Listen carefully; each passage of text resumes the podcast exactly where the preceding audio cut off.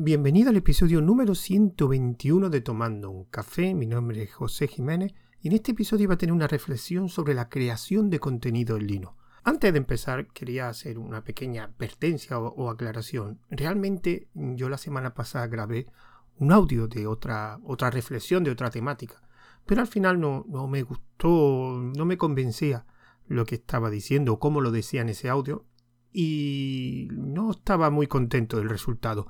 Pero se me acaba de ocurrir otra temática en relación con dos mm, cosas que me han pasado. Y realmente he cogido el micro y no tengo ni guion, ni todo esto va a ser improvisación. Tengo algunas notas, digamos, en la cabeza de lo que quiero decir. Así que, para empezar, mis disculpas si a lo mejor este contenido no está lo suficientemente organizado. Así que este audio va a ser sobre la creación de contenido en Linux. Yo realmente me considero un creador de contenido. No hago mucho, digamos, contenido técnico. Es verdad que hablo de aplicaciones, de herramientas de Linux alguna vez en este podcast. Tengo lo de las charlas de 24, 24H, 24L, que se habla también, genera contenido y también los diferentes proyectos que tengo relacionados con 24H, 24L, como probando distro te lo enseño y te lo cuento, y que hablo de aplicaciones, pero mm, hago contenido para Linux. Y me he dado cuenta con los años, porque sí es verdad que llevo muchísimos años en el mundo de Linux, desde finales de los 90, llevo utilizando distribuciones de Linux, que me he dado cuenta de que cada vez la creación de contenido en Linux lo veo más bajo. Me explico, es verdad que hay ciertos creadores de contenido, tanto en Latam como en España, pero al final siempre veo que son los mismos. No veo gente nueva. No veo mm, un relevo de cuando esta gente eh, se vaya yendo. Y de hecho, ahora comentaré el caso por lo que se me ocurrió mm, esta reflexión y, y otra cosa más. Que, o si lo hay, esa gente nueva, no las conozco, no la conozco. De hecho, hace poco conocí a un creador de contenido en Linux que participó en la última charla de 24H24 que fueron sobre GNU Linux Latam, que el motivo era porque quería conocer qué se hacía allí. Y conocí, por ejemplo, a Drive una persona que, que, es bastante conocida, pero yo hasta hace tres o cuatro meses me sonaba el nombre, pero no, no, no sabía nada de él, no conocía su canal de YouTube, no, sé, no sabía que tenía un grupo de, de Telegram y no, y no conocía. Y Ricky Linux también hablé que participó, Diego Córdoba, eh, Linux Errante, Linux Errante no, eh, La Garza Errante. O sea, es verdad que La Garza Errante es a lo mejor un contenido, un canal que es más pequeño, pero Ricky Linux sí lleva también un montón de años. Y sí es verdad que Ricky Linux a lo mejor es más conocido, creo.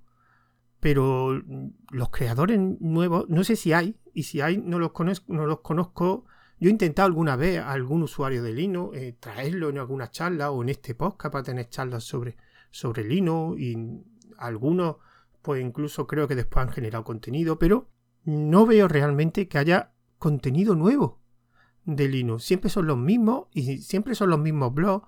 Ya la época dorada del blog ya se acabó. Yo pero la gran mayoría de ellos la ha ido dejando, quedan algunos, queda Lorenzo, por ejemplo, que sigue teniendo su blog, Víctor HSK, que también tiene su blog desde hace bastante años, y mucho contenido que se hacía antes en blog se ha pasado al canal de YouTube. El problema es que el canal de YouTube mm, sí requiere más tiempo de, producción y a lo mejor no, no es lo ideal muchas veces para aprender contenido porque mm, hacer un tutorial yo, por ejemplo, mi sensación es que hacer tutoriales por escrito es relativamente más fácil que hacer un tutorial en vídeo.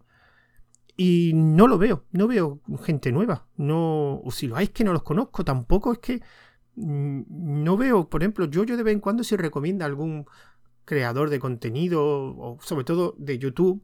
Y bueno, ¿y por qué se me ha ocurrido esta reflexión? Se me ha ocurrido esta reflexión por dos cosas que me han pasado. O que, no que me han pasado, pero que sí he vivido. Uno, por ejemplo, ha sido eh, que uno de estos creadores de contenido clásico en el, mundo de Linux, una persona que llevaba siete años, eh, ya ha tenido que dejar, digamos, su, dejar de crear contenido por motivos personales, que era Juan Feble. Una reacción que a, este, a esta noticia hubo por parte de algunas personas que me sorprendió es que había gente, bueno, Juan Feble era una persona que aparte de que había hecho muchas cosas, pero principalmente yo lo conocía por su podcast de, de Podcast Linux, Y entonces era una persona que sobre todo generaba, pero también hizo otras cosas, también tenía un blog, también tenía un canal de YouTube, pero principalmente creo que era lo más conocido por su podcast. Un podcast que era muy constante, que era, creo que era cada semana, tenía un podcast Linux y después otro que era Linux Connection, que eran, digamos, audios más pequeñitos. Esto creo, creo recordar que era cada, cada semana, iba alternando uno y otro. Y hubo gente que empezó a preguntar que, bueno, ya que el podcast de, Juan Feble se terminaba, que qué otro podcaster de Linux había. Claro, eso me sorprendió, porque mm, realmente hay mucha gente que hace podcast de Linux. Es verdad que con los años también ya también se ha ido esa moda de hubo una época hace cuatro o cinco años que todo el mundo hacía podcast y, muchos eran podcast de Linux y con el tiempo pues claro hacer un podcast durante mucho tiempo es algo que necesita una constancia que mucha gente no puede, no tiene ganas, o se desinfla, o, o simplemente no, no, tiene una motivación y los deja. Yo hay unos cuantos podcasts que yo hace años escuchaba que me gustaban mucho, pero mm, digamos los dejaron. Pero me sorprendió que hay otra gente que lleva mucho tiempo con el, en el mundo de, de podcast de, Linux y me sorprendió que no se enteraran de que, no sé, el mío, por ejemplo, pero también tiene el de KD Express, y tiene otros cuantos, bueno, aparte el de Lorenzo, que sí es verdad que es bastante conocido, Jojo, eh, Boro, que también están muy centrados a lo mejor en, el canal de YouTube que tienen, Linux Errante, y a lo mejor el tema de podcast, pero me sorprendió que la gente preguntara, bueno, mm, ¿qué cosa puedo sustituir a Juan Feble, Podcast Linux? Tienen más contenido, o sea, esa pregunta, no, bueno, fueron dos o tres personas que preguntaron, pero me sorprendió, digo, pero de verdad no conoce otro contenido de Linux que no sea de que no sea podcast Linux de Juan Feble. No sé, me sorprendió.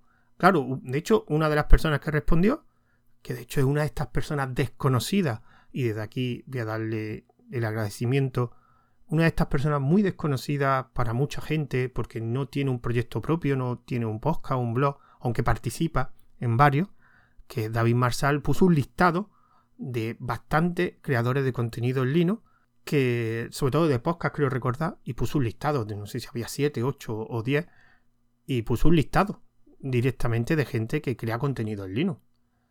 Y me sorprendió que esa persona no conociera a ninguno de ellos. Y otra cosa que también me está pasando últimamente, que también me está sorprendiendo y era el motivo de esta reflexión de que cada vez hay menos creación de contenido para Linux, es que yo estoy ahora organizando el 24H, el evento 24H 24L, que fue, digamos, lo que originó el canal de YouTube de 24 y los otros proyectos de las charlas de probando distro y todo esto que está relacionado. Que esta es la tercera edición, que también me iba a volver a centrar en Linux. Hubo una en 2020 del GNU Linux. La siguiente, el siguiente año, me pasé a la, temática de programación. Hubo, bueno, y hasta desde 2000 21 hasta ahora pues no, no, he hecho nada por diferentes motivos, no, no, lo he vuelto a organizar y ahora pues me ha dado un impulso y quiero organizarlo. Y me estoy encontrando, aunque son pocos años de diferencia de 2023 hasta 2020, me estoy encontrando mucha eh, diferencia y dificultad para um, algo que en 2020 me costó, pero tampoco mucho esfuerzo y ahora me está costando mucho más para quien no lo sepa, el evento 24H, 24H24L consta de grabar 24 audios de una hora de diferentes temáticas de, de Geneolino. Las categorías, porque así me resulta más fácil encontrar temáticas.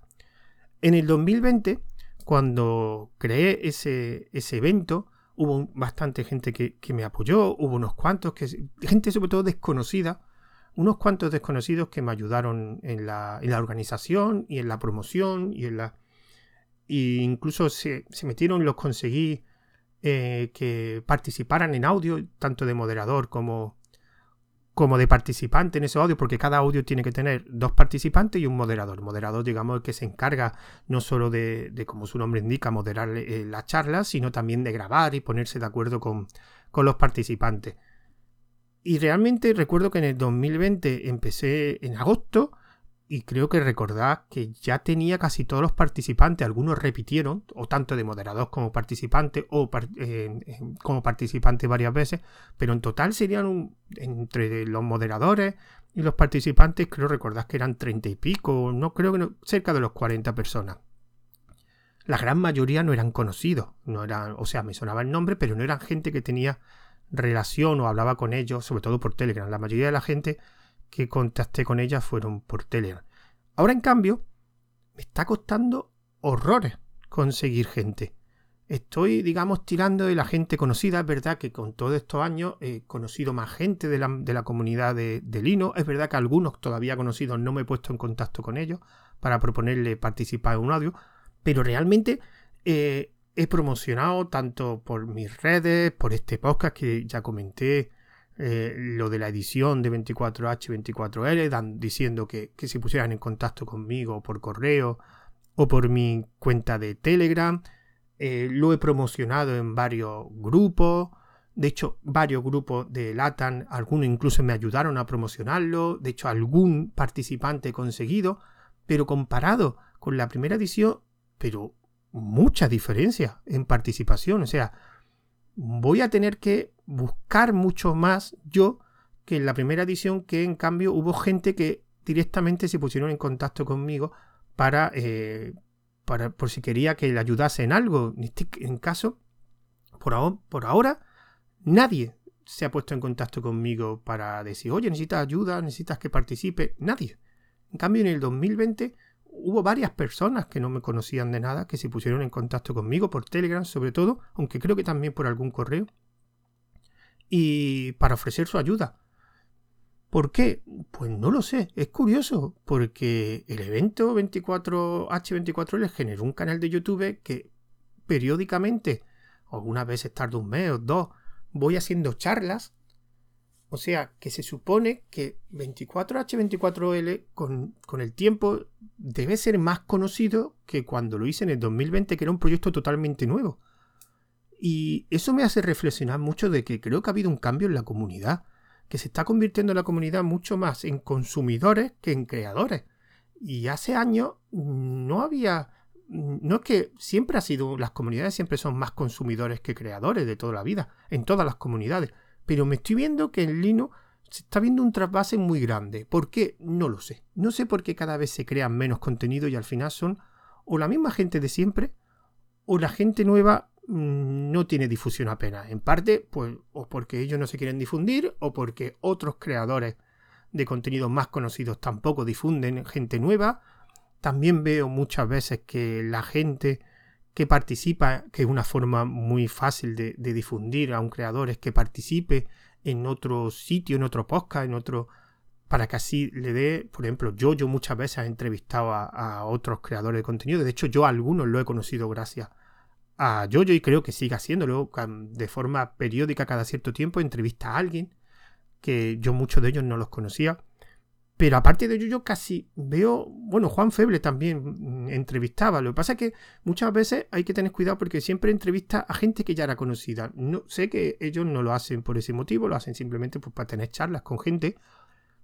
Pero cada vez veo que se crea menos contenido en Linux. Y ojo, hay un problema con eso porque eh, los grandes generadores, aunque hay verdad que hay blogs, en España por ejemplo tenemos muy Linux, después que yo recuerde desde Linux hay otro que cuyo nombre aparece la palabra Ubuntu, no me acuerdo cuál era, y sobre todo lo que sí sigue habiendo es mucho contenido en inglés de Linux, de grandes eh, creadores de contenido en inglés que, que de cierta manera también pasa en otro ámbito. Cada vez se crean menos contenido y se está consumiendo. Eh, incluso estoy viendo cada vez que se está mm, migrando mucho contenido a YouTube.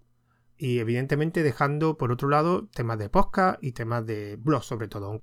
No sé exactamente por qué todo el contenido se está centrando en temas audiovisuales y menos en otros formatos como un audio o el texto. Me imagino que es primero por la difusión, es más fácil eh, que más gente te vea en YouTube que que te lea o que te escuche. También creo que en parte es porque es más fácil monetizar el contenido en YouTube que a través de un blog o a través de un podcast, que en el podcast es muy difícil monetizar algo. En el blog, a lo mejor con anuncios puedes conseguir algo, pasa que cada vez los blogs tienen menos importancia a la hora de difundir información o de crear contenido. Y en YouTube, básicamente, eh, si tienes cierto eh, nivel, pues los anuncios de YouTube pues, te permiten tener algo de dinero y no requerir donaciones, que eso ya lo he comentado en varios audios, que en la comunidad hispana eh, la cultura de donación no es muy, muy buena. No, no se tiende a donar, no se valora el contenido.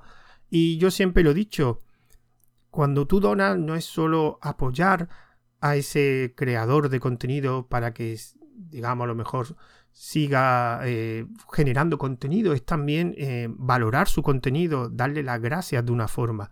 Muchas veces la gente agradece mucho con palabras, pero también se podría agradecer con una donación. Y eso siempre he dicho, ya no es solo de que pueda vivir de creación de contenido en Linux, que eso es tremendamente difícil, sino también un factor motivante. Cuando alguien te dona porque tú generas un contenido en Linux, esa persona que reciba le motiva a hacer más contenido y, es una forma de valorar el contenido. Si no te interesa, pues bueno, pues no dones, pero ya lo he dicho siempre, me resulta un poco irónico que haya contenidos que lo vean muchísimas, cientos, decenas de miles de personas. Todos, muchas gracias por tu contenido, pero después tú ves las donaciones y nadie dona ni 5 euros al año.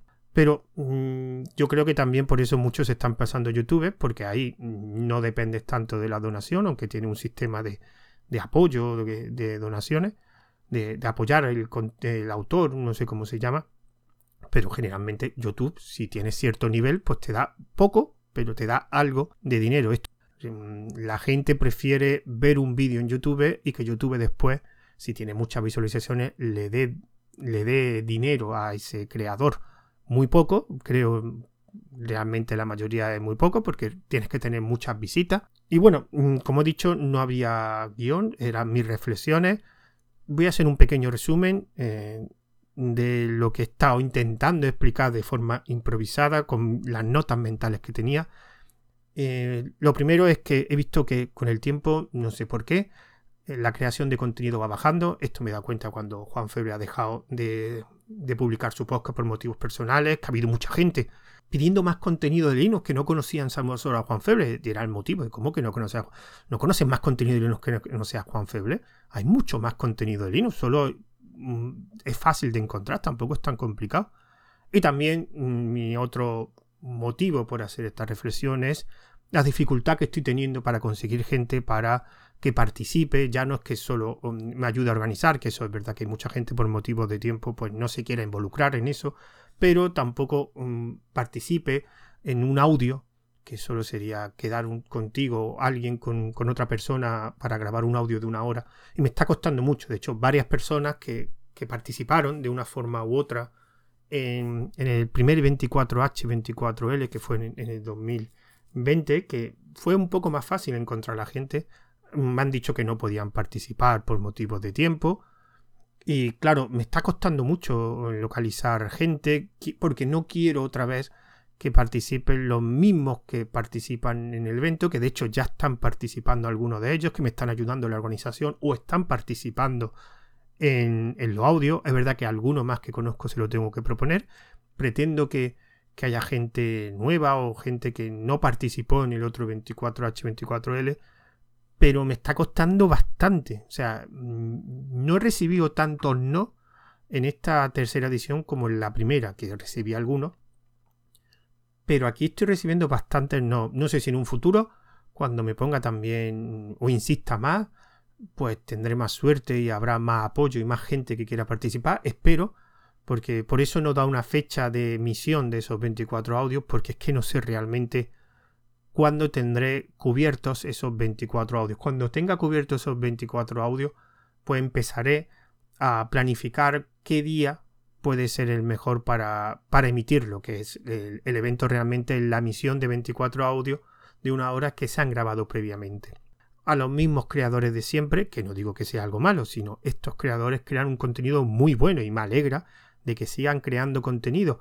Pero no sé, me gustaría mm, encontrar esa gente más desconocida que está creando, que está empezando, pues más apoyo por parte de los que, de todos los que estamos ya desde hace muchos años. Yo intento encontrar esa gente y, apoyarla. Y de hecho, una cosa que he pensado es que, bueno, yo tengo una newsletter que ahora está enfocada solamente a Linux, que se llama Aprendiendo Linux, y en los últimos números de esa newsletter he intentado, pues, buscar o poner algún blog, algún canal de YouTube un poquito menos conocido, o que no se conoce tanto en España, pues para ayudar y poner mi granito de arena. Evidentemente esa newsletter no tiene mucho, muchos suscriptores, tiene unos 150, 160 y realmente no, eso no significa que todo el mundo lea de forma periódica esa. Pero bueno, es mi, mi pequeño grito de arena y espero que así también se den a conocer otros creadores de Linux más pequeños y que ojalá